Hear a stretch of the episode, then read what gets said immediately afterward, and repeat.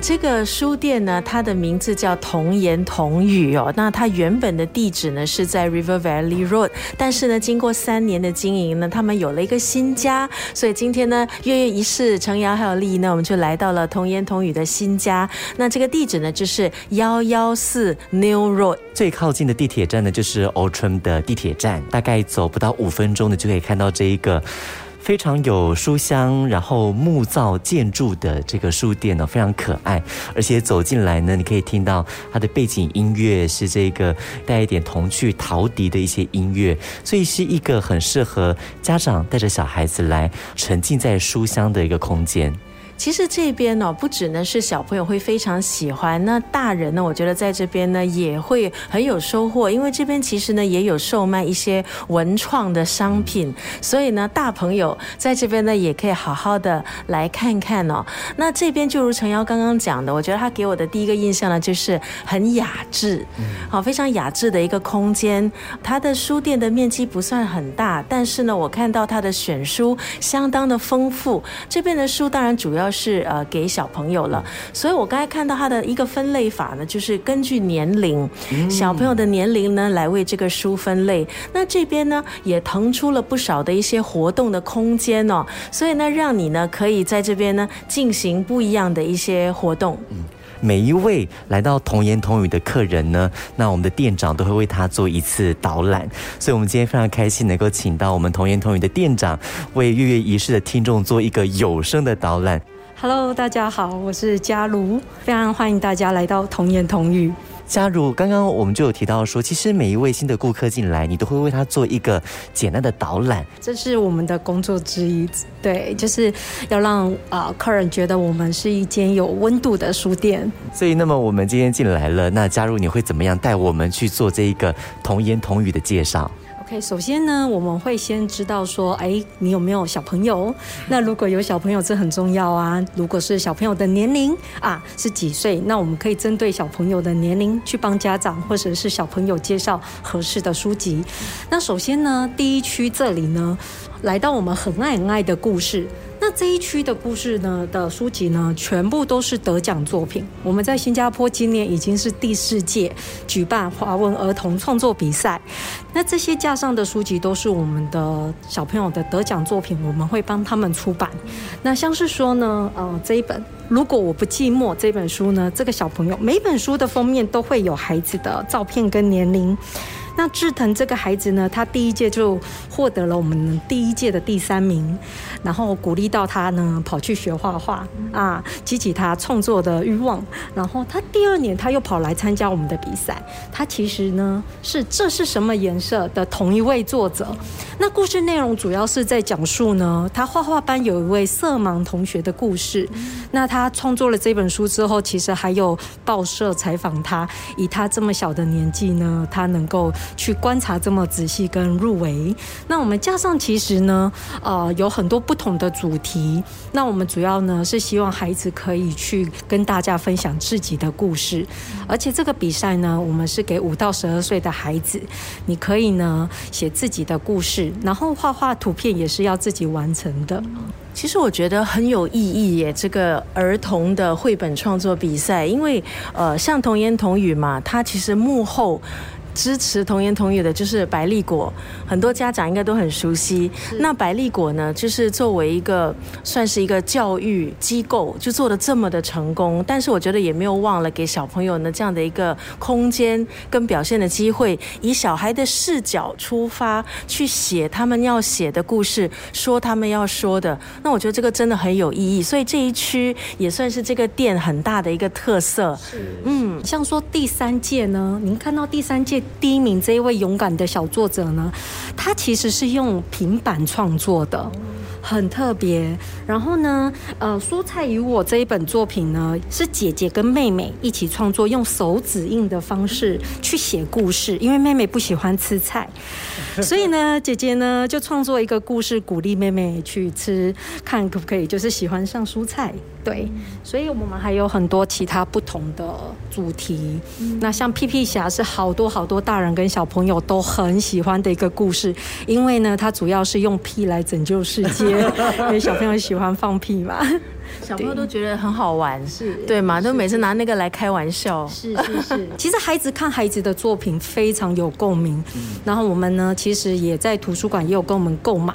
那有些家长呢，是因为借回去给孩子，发现到哎孩子的反馈非常好，所以呢，他就来到我们的书店，在寻找其他的作品。华文儿童绘本创作比赛，它还是有继续进行当中，举办当中。有有有，我们现在就是第四届的，就是评选呢刚结束。那接着呢，我们就开始出版书籍。那明年有机会的话，我们还是会持续举办第五届。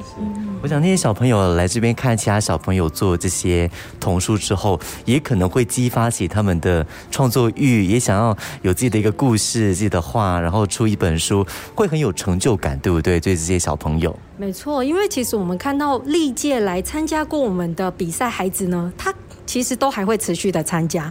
那相对的，你就会看到，哎，他们每一年的成长跟进步，其实我们也是在跟他们学习。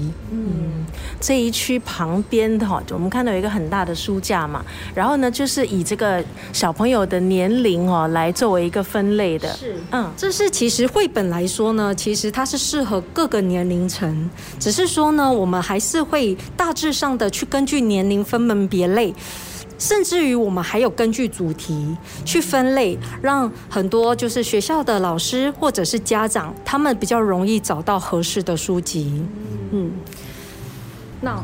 我们这里还有一区是啊特别装置的一个 一个小帐篷，小帐篷，然后哇哦，它上面有好多的干花。对，我们是让希望客人可以来这边打卡。假如没有说，还真的没有注意到，就在这一个书柜旁边有一个小小的空间，走进来就好像是一个很不一样的小世界。上面有很多干花，有一个帐篷，然后这个小帐篷里面呢有很多很可爱的一些玩偶，还有很漂亮的灯饰。然后你把灯关掉的话呢，啊，你就可以看到里面是非常漂亮，像梦境般的一个地方。对，我觉得就很像小朋友他们自己专属的一个魔幻世界，而且我觉得这样的一个概念也很配合现代人都很爱拍照打卡这件事情。欢迎大家来啊拍照，然后来这边就是啊感受一下。绘本的魅力是，嗯，其实我知道呢，这里也之前啦，就是办了蛮多的一些活动，可不可以请店长跟我们简单的分享一下，之前有办过哪一些活动呢？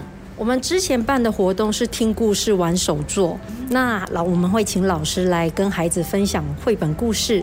那孩子听完故事呢，就会老师会引导孩子呢去创作手工。那这个手工是跟绘本故事相关的。